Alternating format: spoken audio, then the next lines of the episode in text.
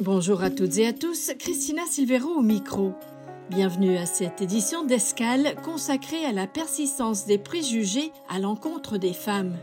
Un récent rapport du PNUD, le Programme des Nations Unies pour le développement, sur l'indice des normes sociales de genre révèle aucune amélioration du niveau des préjugés à l'égard des femmes au cours de la dernière décennie.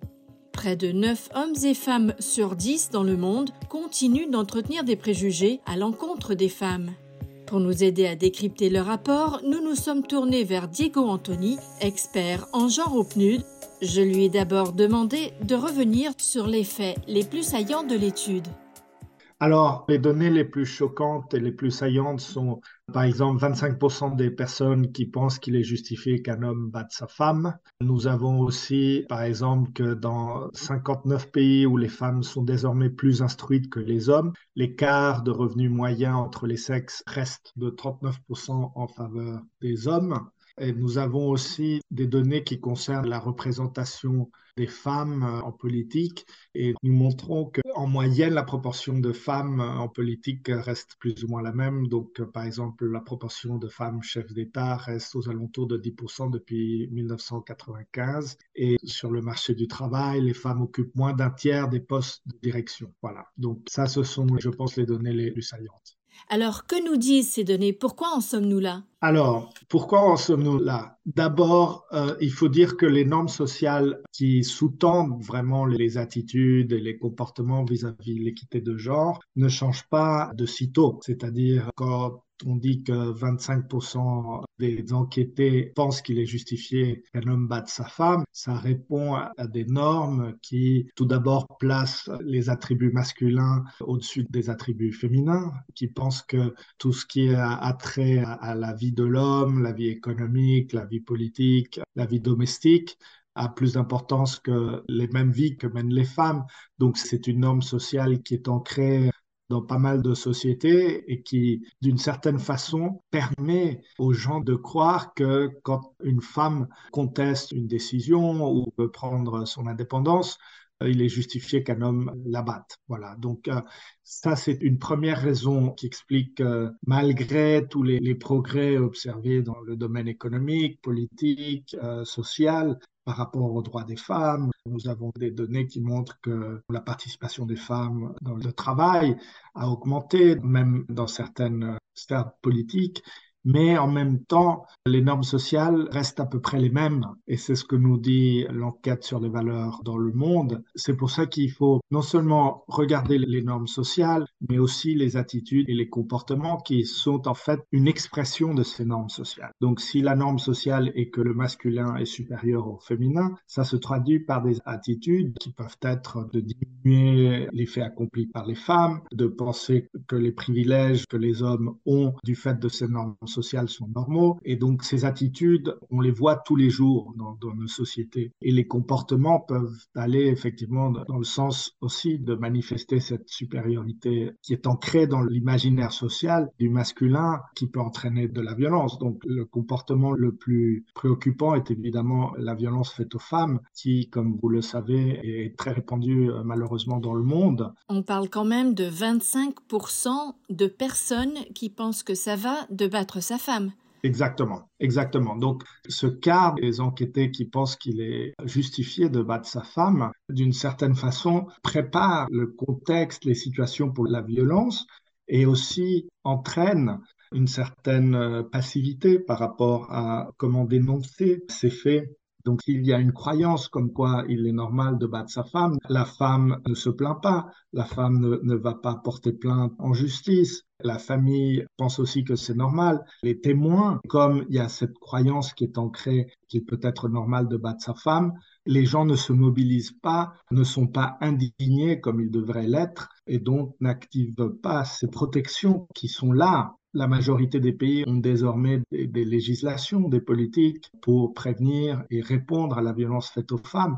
Et malheureusement, puisque les normes sociales continuent à, justifier cette violence, euh, ces législations et ces, ces politiques et ces services ne sont pas utilisés comme ils devraient l'être. Donc en fait, toute une série de répercussions pour euh, une idée reçue Voilà. Et, chaque contexte euh, manifeste cette idée reçue de façon différente c'est pas uniforme euh, à travers les sociétés dans le monde. Euh, parfois, c'est parce que euh, l'homme est considéré comme celui qui apporte le revenu à la maison qu'il a plus de droits à prendre des décisions, ou parfois parce que ce sont les chefs religieux, ou parfois parce que les législations favorisent les hommes, par exemple, dans la transmission de la citoyenneté dans certains pays. Donc, chaque contexte est différent, mais vraiment le dénominateur commun, c'est que l'idée reçue, c'est que le masculin est supérieur au féminin dans la plupart de nos sociétés. Comment expliquez-vous aussi cet écart? Vous avez souligné qu'il y avait un écart salarial de 39% qui persiste même dans les pays où les femmes sont plus instruites que les hommes?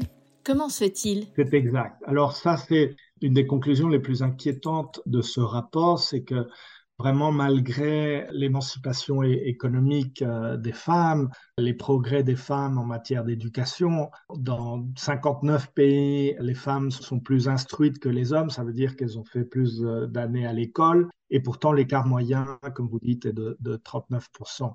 Donc, c'est encore les normes sociales qui s'inscrivent dans cette perspective où il est justifié de, de payer moins les femmes parce que le rôle leurs contributions sont moins valorisées. Et donc, ce qui est inquiétant, c'est que cette déconnexion entre ce que peuvent faire les femmes et l'espace qui a été conquis au fil des années pour leur émancipation économique n'est pas reconnu dans le revenu. Et ça, c'est toujours une chaîne assez complexe de causes. D'une part, le secteur privé profite de ces disparités et continue à offrir des salaires qui sont moindres que pour les hommes.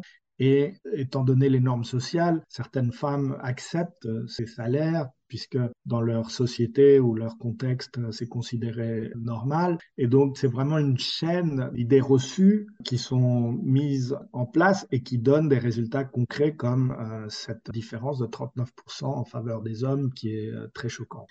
Vous avez évoqué le parcours qui a été mené justement pour l'émancipation de la femme et sa pleine participation à la société dans divers domaines politiques, économiques. Où en est ce parcours aujourd'hui? On a l'impression, d'après ce rapport, que soit on stagne, soit on recule. Où en sommes-nous? Oui, alors le rapport fait aussi état des préoccupations par rapport à ces progrès qui sont très réels comme je vous disais, la participation économique de, la femme dans certains pays est, presque égale à celle des hommes. Et ça, ce n'était pas le cas il y a quelques décennies. Et pourtant, nous sommes dans une période qui fait face à une réaction à l'encontre des droits des femmes et des progrès faits dans les dernières années. Il y a des discours sociaux, politiques qui disent les hommes maintenant se sentent victimes des progrès économiques faits par la femme parce que dans des contextes où il y a moins d'emplois, les hommes peuvent sentir qu'il y a une concurrence directe avec la femme et donc il peut y avoir un, sentiment d'injustice qui n'est pas justifié évidemment mais c'est peut-être la, perception quand il y a moins d'emplois et que la concurrence est plus égale et donc euh, permet aux femmes euh, d'accéder aux postes de travail de la même façon que les hommes. Les hommes pensent qu'ils devraient avoir le droit, plus que la femme, à accéder à ces, ces postes de travail. Donc ça dépend aussi peut-être euh, du rôle qu'a l'homme. Si un homme est censé pourvoir pour sa famille, de voir une femme euh, en concurrence pour le même poste, ça pourrait alimenter euh, cette notion d'une femme qui puisse être perçue comme, comme une menace ou, une concurrence. Voilà, ça c'est une explication parce que l'homme, dans certaines sociétés, est encore perçu comme le pourvoyeur principal de, de revenus. Il y a une autre explication que nous avons observée pendant la pandémie, c'est que puisque les femmes ont un plus grand rôle dans les tâches domestiques non rémunérées, quand il a fallu prendre soin des familles, des communautés pendant la pandémie euh, Covid-19, les femmes ont été les premières à sacrifier leur poste de travail pour euh, prendre soin des familles. Et donc, pratiquement euh, tous les pays que nous avons suivis, le taux de chômage a augmenté plus que proportionnellement dans le cas des femmes parce qu'elles ont délaissé plus rapidement les postes de travail et elles ont aussi mis plus de temps à revenir sur le marché du travail. Évidemment, il n'y a pas une seule explication pour donner des éléments de réponse à cette sensation de piétinement dans l'émancipation économique, mais il y a plusieurs facteurs qui actuellement contribuent à freiner cette émancipation économique et à cette sensation de piétinement dans le, le progrès des droits des femmes. Alors le PNUD signale quand même des bonnes nouvelles, c'est-à-dire qu'en fait on peut y remédier, ces normes sociales et ces comportements peuvent être changés, transformés. Alors que peut-on faire? Oui, alors le rapport est très intéressant au niveau des exemples. Euh, nous allons au niveau micro et au niveau macro. Donc au niveau micro, on parle de travail qui est fait par les Nations Unies et d'autres organisations notamment par exemple dans le domaine économique, l'accès aux finances. Un exemple euh, au Népal, c'est un programme qui s'appelle Repantaran qui forme les jeunes adolescentes pour qu'elles aient des capacités financières pour gérer leurs propres finances et travailler par exemple avec leur famille dans des projets qui ont à voir euh, aux finances. Et ceci met en valeur le rôle des jeunes adolescentes dans la planification euh, financière domestique, par exemple. Et cela s'amplifie dans les années euh, à venir parce qu'elles ont plus d'assurance, parce qu'elles ont démontré aussi au sein de leur famille, de leur communauté, qu'elles sont aussi capables de gérer les finances familiales ou des communautés que les hommes. Donc ça, c'est un exemple que nous appelons micro parce que ça commence vraiment au niveau de l'individu. Sur le thème macro, les exemples qui sont donnés par le rapport ont affaire à la participation politique parce que, comme vous savez, dès qu'une femme entre en politique et surtout des postes de responsabilité, elle a une visibilité, elle devient un exemple pour les filles et les femmes de leur pays, de leur communauté, pour se dire, oui, nous aussi, on est capable d'arriver à ces postes de décision si on voit que nous avons une, chef d'État ou que nous avons des ministres qui sont capables de, faire de la politique. Et par exemple, le rapport cite un travail avec des femmes parlementaires en Ouganda, qui par ailleurs a une des plus fortes représentations des femmes dans le Parlement. Et le programme en Ouganda, c'est de demander à ces femmes législateurs d'être des mentors pour des femmes qui commencent en politique et donc qui aimeraient suivre euh, leur carrière. Et ce programme en Ouganda est très prestigieux et est un succès énorme parce que on voit que la forte proportion de femmes dans le Parlement en Ouganda se maintient euh, à travers les années. Et donc euh, ceci est fait par ce travail que j'appelle macro de donner plus de visibilité au rôle de la femme en politique et de se donner les moyens de travailler avec les femmes qui commencent en politique. Voilà. Donc tout ceci est dans le rapport. Il faut se dire aussi que les changements peuvent être observés plus rapidement au niveau individuel, mais pour bouger une société, ça prend des années. Justement, Diego Anthony, vous parlez donc de, ce que l'on peut faire pour changer ces normes. Ça veut dire que les hommes aussi doivent être impliqués. Il y a, il y a cette idée de masculinité positive qui circule. Est-ce que vous pourriez euh, revenir un peu dessus et, voir justement que peuvent faire les hommes pour que la société soit plus égalitaire? Oui, bien sûr, le rôle des hommes est très important. L'énorme majorité des cas de violence faites aux femmes sont faits par les hommes. Donc, euh, nous avons énormément d'exemples où les hommes euh, sont des alliés pour la prévention, par exemple, de la violence faite aux femmes.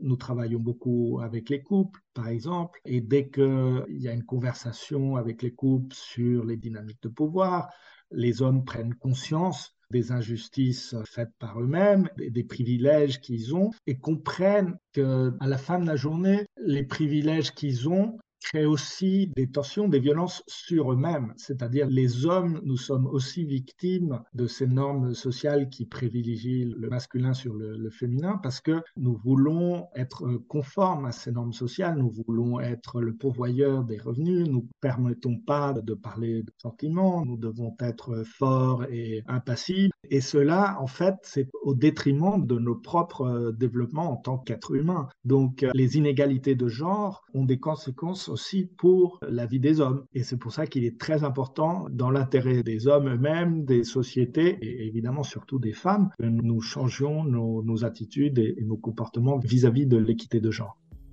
Voilà, c'est avec ces mots d'encouragement que se termine ce podcast Escale sur la persistance des préjugés à l'encontre des femmes. Merci de votre fidélité. À bientôt.